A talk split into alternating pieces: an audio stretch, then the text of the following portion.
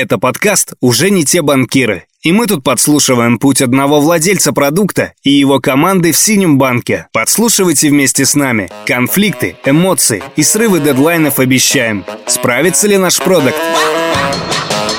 Уже не те банкиры. Кстати говоря, да, много поменялось.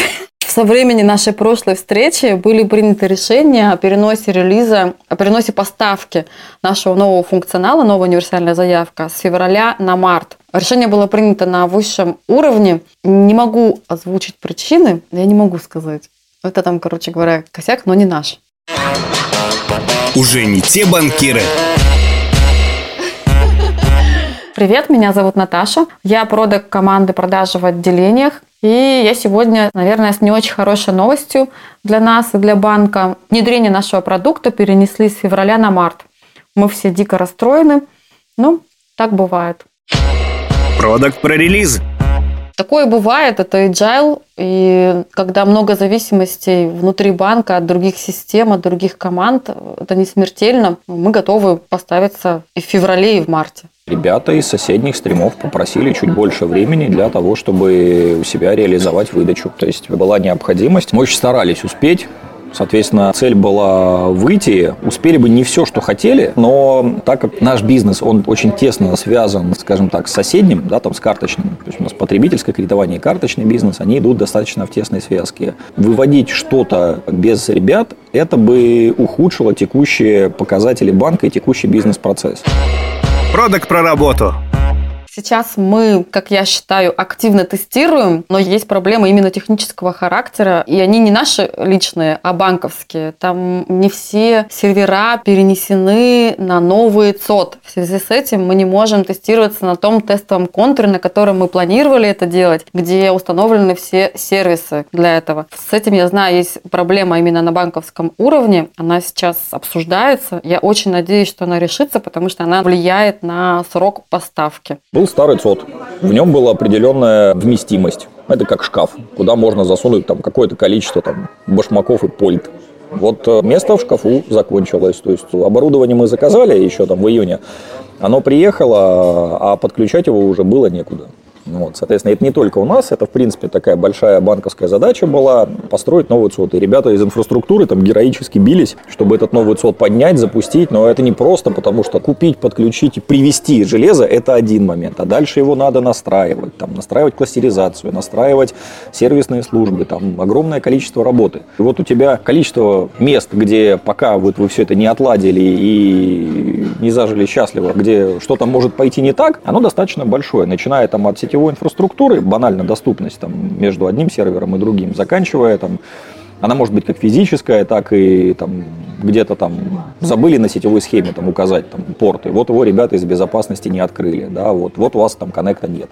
И вот вы сидите там разбираетесь.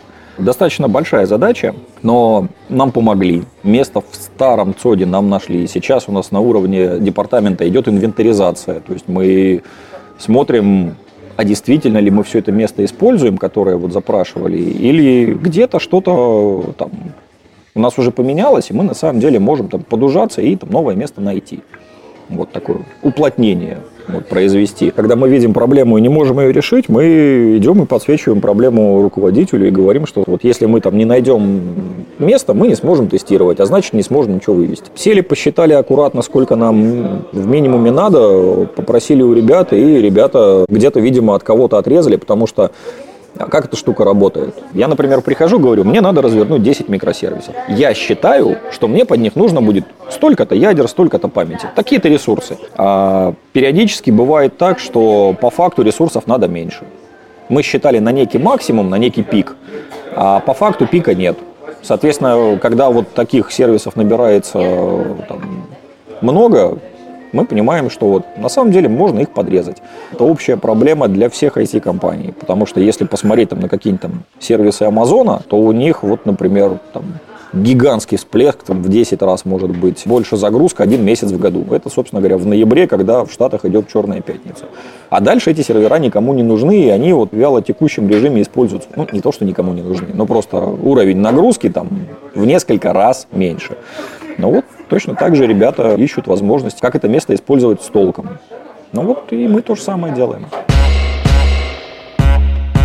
на любом тестировании что-то приходится менять. Как любое тестирование большого проекта, когда ты делаешь его первый раз, идет сложно. Дефекты есть. В основном сейчас тестируем интеграцию с конвейером. Соответственно, пока это оценка короткой анкеты. Дефекты есть, дефекты правятся. Они, в принципе, там с обоих сторон, как и у нас, так и у ребят. Есть оперативный WhatsApp менеджмент, чатик в Телеграме для реагирования. То есть помимо джиры, если что-то нужно срочно, то стараемся личным пространством друг друга не злоупотреблять и, соответственно, по каким-то там прям горящим моментом оперативно связываемся. Получилось ли запустить именно автотестирование уже вот прям на К3? Нет, еще не получилось, потому что в первую очередь мы место нашли для наших новых сервисов, а прикручивать автотесты мы уже можем во вторую очередь. Почему так происходит? Потому что, в принципе, автотесты мы можем гонять по основному функционалу и на. Есть ли потребность в автотестировании? Поговорили после этого, еще раз обсудили наши планы задачи с Сережей, пока человек справляется. То есть вот он пока не, не кричит, не пищит о том, что там помираю, помогите, снимите с меня там кирпичи, уже не могу тащить. По ручному тестированию Сейчас понимаем, что, наверное, да, нам надо где-то еще одного человека добавить, потому что за последний квартал видим, что интерес вокруг растет, и все больше и больше задач к нам влетает, и с ними надо будет как-то жить, да, с людьми надо общаться. То есть там появляются какие-то новые моменты, которые иногда прилетают совершенно там с нежданных сторон. Рубрика непрошенных советов. Мне поступил вопрос, как быть, если влюбился в подчиненного?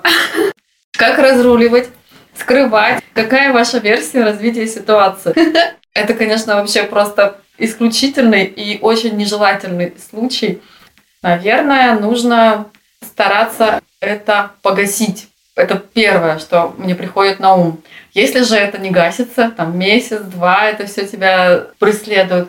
Наверное, еще раньше нужно попробовать объект выбрать другой, не в команде. То есть переключиться на кого-то другого. Если же и это не помогает, то, наверное, это уже что-то настоящее, настоящая любовь, и уже, уже стоит открыться.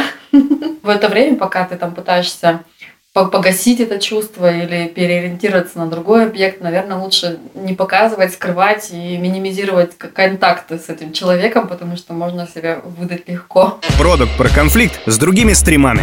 Я уже говорила, что у нас есть конфликт со стримами, который длится несколько месяцев, и мы все не можем его разрешить. Первое, меня раздражает, что, естественно, мой путь, мне кажется, лучше, и я могу это доказать даже на цифрах. Это слишком затянулось. Вот это меня раздражает. На уровне ПИО мы не договоримся, потому что тот ПИО думает, что его путь идеален, я думаю, что мой путь идеален, мы не договоримся. Нужно сделать пилот. То есть мы тут теоретики все-таки. Нам нужно взять три, может быть, даже варианта, чисто мой клиентский путь, чисто их клиентский путь, и вот этот гибрид. И пойти просто в поля и там месячишко потестировать вместе с сотрудниками, вместе с клиентами, и нам уже точно будет понятно, что же лучше. Вот это идеальное, наверное, решение было бы. Сейчас, э, когда вот у нас э, был разговор с руководителями, все-таки решили тестировать их один вариант. Наверное, на следующей встрече я предложу вот то, что мы сейчас с вами обсуждаем, наверное, я предложу вот этот путь три варианта протестировать. За основу, конечно же, нужно взять целевые показатели банка, целевые показатели стримов нашего и их. Это за основу. Туда входит, естественно, показатель удовлетворенности клиента. Вот. Э, метрики зафиксировать и считать. Если это будет действительно пропилотировано и результат будет отрицательным, ну, будем переделывать, значит, совершим пивот так называемый, будем переделывать, учтем все запросы сотрудников, клиентов, сделаем по-другому. Значит, мы, когда изучали, исследования проводили, значит, что-то не учли. Такое бывает. Ну, разочарование непосредственно э, тоже, конечно, будет. С айтишного на нормальный. Пивот – это разворот или существенное изменение предыдущей концепции. Например, мы хотели сделать приложение, которым будут пользоваться люди возраста 30-50 лет. Потом при тестировании идеи мы обнаружили, что этим приложением не пользуются взрослые, а пользуются дети. Тогда мы совершаем пивот и переделаем это приложение для детей. Добавляем картинок. Наш продукт, отказаться от него нельзя. У нас продукт кредит наличными, кредитные карты. То есть это как бы основа для банка. Наша задача то, что мы выносим на микросервисную архитектуру. Микросервисы – это каждый модуль в отдельности. Мы запросто можем эти модули между друг другом поменять, убрать, сделать новый. Это легко переделывается. Поэтому банк и перешел на эту микросервисную архитектуру, потому что это все очень легко тестируется, пилотируется, где не надо, убирается. С айтишного на нормальный. Микросервис – это программный модуль, который может использоваться сам по себе, но входит в большую систему. Например, процесс выдачи кредитов состоит из нескольких микросервисов. Они между собой слабо связаны, и доработка кредитоналичными, например, не меняет, не ломает весь процесс, а затрагивает только какую-то часть, какой-то микросервис, отвечающий за тот или иной этап. На самом деле, то, что мы получили, ну, не два года, это я утрирую, в 2019 осенью, то есть полтора года. На самом деле, мы как раз тогда и пришли к выводу, что люди не хотят сидеть в отделении, ожидать, когда им оформить кредит, они хотят бумажки приносить и хотят получить кредит. Вот зашел ты в отделение и сразу его и получил без всяких ожиданий. Это те, кто пришли. На самом деле они, конечно же, хотят дистанционно все получать, ну, часть из э, клиентов. И мы проектировали свой путь с учетом как раз э, максимизации дистанционного обслуживания. Но если уж он пришел в отделение, то чтобы он провел в нем 10 минут без бумажек, и вот за эти 10 минут он получил то, что просил, или даже больше. И еще, чтобы больше по сумме, и еще по продуктам тоже его сразу не нагрузить, а удовлетворить скрытые потребности. Единственное, знаете, что я вот думаю, как раз ситуация с пандемией, мы начали разрабатывать наш омниканальный микросервис, омниканальный, то есть сейчас мы строим для отделения этот процесс, и потом этот процесс будет взят за основу. Микросервисы, вот эта этапность и связка с новым кредитным конвейером, это будет взято за основу, и на эти микросервисы переведены каналы. Это был онлайн, сайт, DSA, колл-центр. То есть у нас все, что связано с выдачей кредитов наличными кредитными картами, будет переведено на наши микросервисы. И, возможно, нужно было начинать этот пилот не с отделений, а с дистанционных каналов и брать за основу их клиентский путь и его потом распространять на отделения и на другие каналы. Потому что вот этот лозунг Mobile First – он, получается, мы немного в разрез с ним идем. Возможно, если говорить о том, что было два года назад и сейчас, вот этот вывод, наверное, можно сделать. Ну, уже поздно. Вот у меня, допустим, сейчас одна забота – это мартовский релиз и релиз апреля, мая, в общем, ближайшая перспектива. Я там занята так сильно, что лезть в работу другого стрима у меня просто сил нет. Но на самом деле коллеги открыты полностью. Меня даже моя подруга близкая, она один из лидеров там, этого стрима. Поэтому отношения абсолютно дружеские, нормальные. Никто там никого не оскорбляет и не говорит, что фу, я тебе чего-то не дам. Я тоже им все даю, делюсь своими бизнес-требованиями, какими-то исследованиями, которые мы проводили. Тоже я с ними делилась. Мы команда. Ну, не сходимся мы в одном вопросе. Ничего страшного. Сойдемся. В следующем выпуске мы еще учимся, узнаем этапность, что нужно сделать. Задним умом, наверное, такой проблемы нет. Это совокупность факторов. У нас сегодня должно было состояться важное событие. Когда ты узнаешь все это в моменте. Я очень боюсь, что я могла что-то упустить. Пришли бы и сидели и смотрели бы на сломанный контур. Нравится, когда ты через терни к звездам прорываешься, и в итоге твоя идея оказывается правильной. Все-таки какой-то соревновательный дух присутствует, мотивирует бороться, не останавливаться и не соглашаться с тем, что у тебя внутренне вызывает даже дискомфорт.